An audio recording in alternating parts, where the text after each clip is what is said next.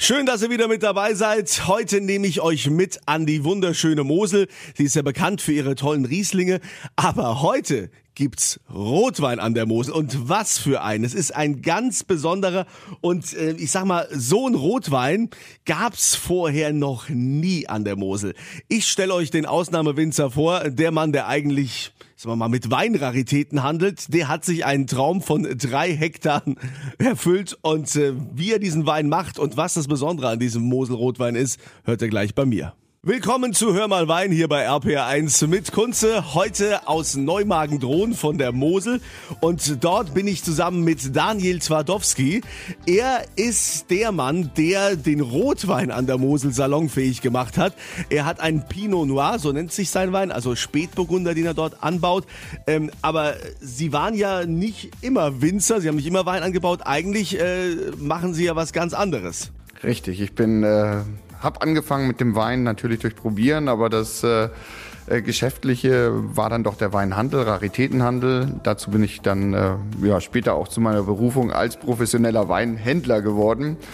Und äh, es kam dadurch, ähm, ja, wir haben keinen familiären Background. Familie ist aus Norddeutschland, mein Vater ist zur See gefahren und äh, wir sind dann, als ich 15 war, nach Saarburg gezogen und dort hatte ich dann den ersten Kontakt mit Wein. Hab das dann durch Weinproben mit Freunden und Bekannten ausgebaut. Und irgendwann äh, war der Weinhandel dann so, dass es ein Sommerloch gab. Und ich habe gesagt, Mensch, ich möchte gerne Wein anbauen. Und zwar Rotwein an der Mosel, weil ich dachte, das Potenzial dieses Bodens, des Kleinklimas entdeckt habe. Natürlich, wie jeder kennt, die tollen rassischen, leichten Rieslingweinen, habe ich mir genau das Gleiche müssen wir auch mit Rotwein, mit Spätburgunder, meiner Lieblingsrebsorte in Rot, äh, umsetzen. Und ja, das ist ja aber schon, das ist ja Wahnsinn. Also ich sag mal, äh, klar, es gibt Winzer an der Mosel, die neben dem Hauptgeschäft, dem klassischen Riesling, auch mal einen Spätburgunder machen. Das läuft dann so mit. Aber Sie machen das ja schon in Perfektion. Also ähm, die Flasche ist ja auch nicht ganz billig äh, im EK, also es kostet schon ein bisschen Geld weil sie sagen, das ist High-End-Quality. Sie machen nur diesen einen Wein und dann muss das auch auf die 12 sein. Richtig. Ja, unser Wein ist äh, preiswert, aber nicht billig, sage ich mal so. Wir, man muss auch sehen, die Produktion ist sehr, sehr klein. Wir haben drei Hektar jetzt und ähm, produzieren was an die 4.000 bis 5.000 Flaschen. 2006 wurde der erste Weinberg angelegt und alle unsere Rebflächen sind halt neu angelegte Reben. Spätburgunder mit der besten Genetik.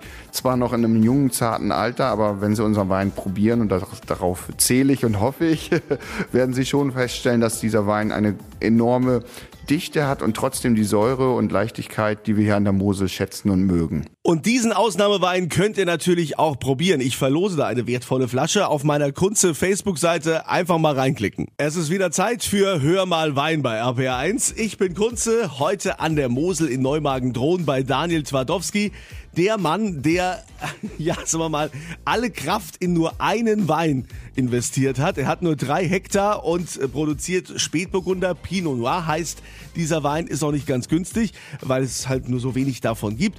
Ähm, sensationeller Wein, großartig und ähm, ich muss mal fragen, Herr Twardowski, bei einer Blindverkostung, ist denn da jemals jemand drauf gekommen, dass der gesagt hat, ja klar, das ist doch Mosel? Nein. Ganz klar. Nein. Und ähm, ja, leider ist es ja auch so, dass der Mosel Rotwein im Moment noch kein großes Image hat, obwohl Rotwein von der Mosel langjährige ähm, ja, Historie hat. Denn äh, selbst die Römer haben Rotwein hier an der Mosel angebaut. Wir sind in Neumagen-Drohn, das noch zu ihrem, zu ihrem Einstieg. Neumagen-Drohn ist Deutschlands ältester Weinort. Also hier wurden schon sehr, sehr viel Weine produziert und auch Rotweine. Aber nein, die Mosel an sich hat Rotwein produziert. Es kam dann nur in den frühen, äh, ja, wann, wann waren das? 1850 fing es so an, wo dann doch international der Riesling sehr begehrt war, vor allen Dingen an der Mosel und die Weine äh, haben Preise erreicht, wo man einfach sagte, Mensch, das ist genial und viel Riesling wurde gepflanzt und äh, Rotwein musste weichen. Aber wir haben eine, eine Tradition mit Rotwein an der Mosel, die nicht so bekannt ist. Wie, aber der, der, der, der, der Mosel Spätburgunder oder der Mosel Rotwein wächst ja wie bei der A auf praktisch denselben Boden in, in der Nähe. Wir sind nicht weit auseinander und man sieht, die A ist eigentlich mehr oder weniger komplett rot. Das stimmt. Jetzt äh, müssen wir aber mal, Sie haben ja hier schon zwei Gläser äh, angebracht. Was, was, äh, was haben wir da jetzt? Jetzt haben wir unseren 2018er ich bin also nicht nur beim Rebanbau, beim Weinanbau ähm, der, der Natur sehr nah. Wir benutzen keine Herbizide und das schon seit 2006. Ja. Und ähm, ich presse einen Teil der Weine vor, vor dem Mond aus dem Barrik in den Fülltank und danach. Also das äh, verspricht mir oder es zeigt mir von vorherigen Jahren, dass das doch sehr schonend und sehr ähm, förderlich für den Geschmack des Weines ist. Ja, und da muss man sich ja fragen, ob das jetzt tatsächlich nur so fürs Gefühl ist, Aberglaube oder ob das tatsächlich dem Wein hilft und äh, wirklich was ausmacht. Klären wir gleich. Den Wein verlose ich übrigens auf meiner Kunze Facebook-Seite. Einfach mal draufgehen. Liebe Grüße von der Mosel aus Neumagen-Drohn sozusagen. Hier ist RPR 1. Hör mal Wein mit Kunze.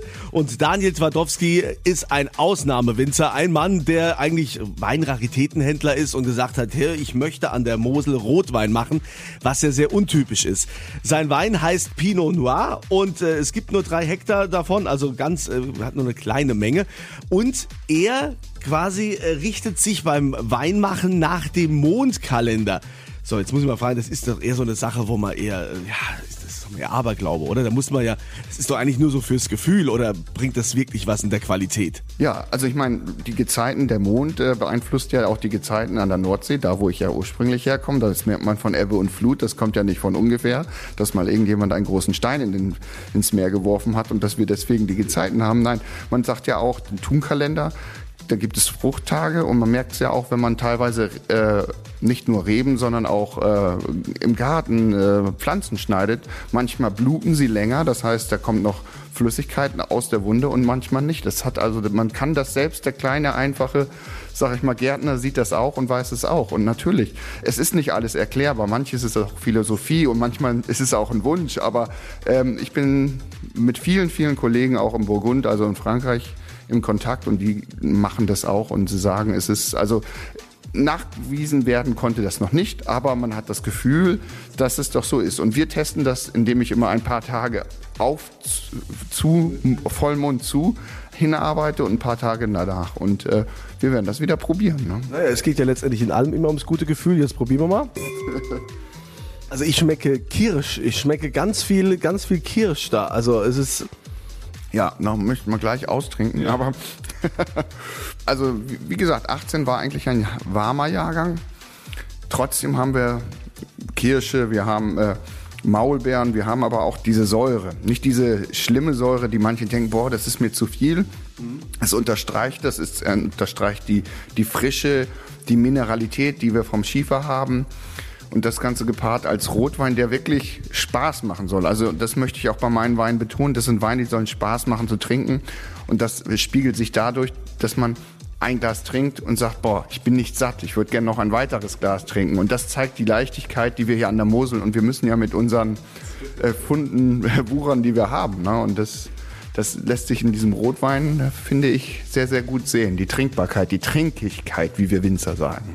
Ja, und wie trinkig der ist, könnt ihr gerne rausfinden. Ich verlose ja von diesem Wein, welchen auch in meinem Podcast äh, Weinwirtschaft einfach auf allen gängigen Plattformen suchen, auch auf rpa1.de. Dort ist noch mehr Hintergrundwissen zu Daniel Twardowski und seinem Pinot Noir. Schönes Wochenende hier. Es hört mal Wein bei RPR1 mit Kunze. Und eigentlich würde man sagen, der Typ ist völlig verrückt. Ich meine, an der Mosel, ja, das ist doch hier das Paradies für Rieslinge. Nein, er ist derjenige, der Rotwein anbaut und das in Perfektion. Er hat nur drei Hektar in Neumagen-Drohn. Dort kommt er her. Daniel Twardowski. Und jetzt äh, muss ich mal fragen, also, was haben denn die anderen Kollegen gesagt? Die müssen doch gesagt haben, der Typ spinnt doch. Ja, es gibt da eine, eine niedliche Anekdote. Ich stand im Weinberg, habe den ersten Weinberg herausgerissen. Unsere äh, Lage Drohner Hofberg ist eine Grand Cru Lage, also sehr schön exponiert.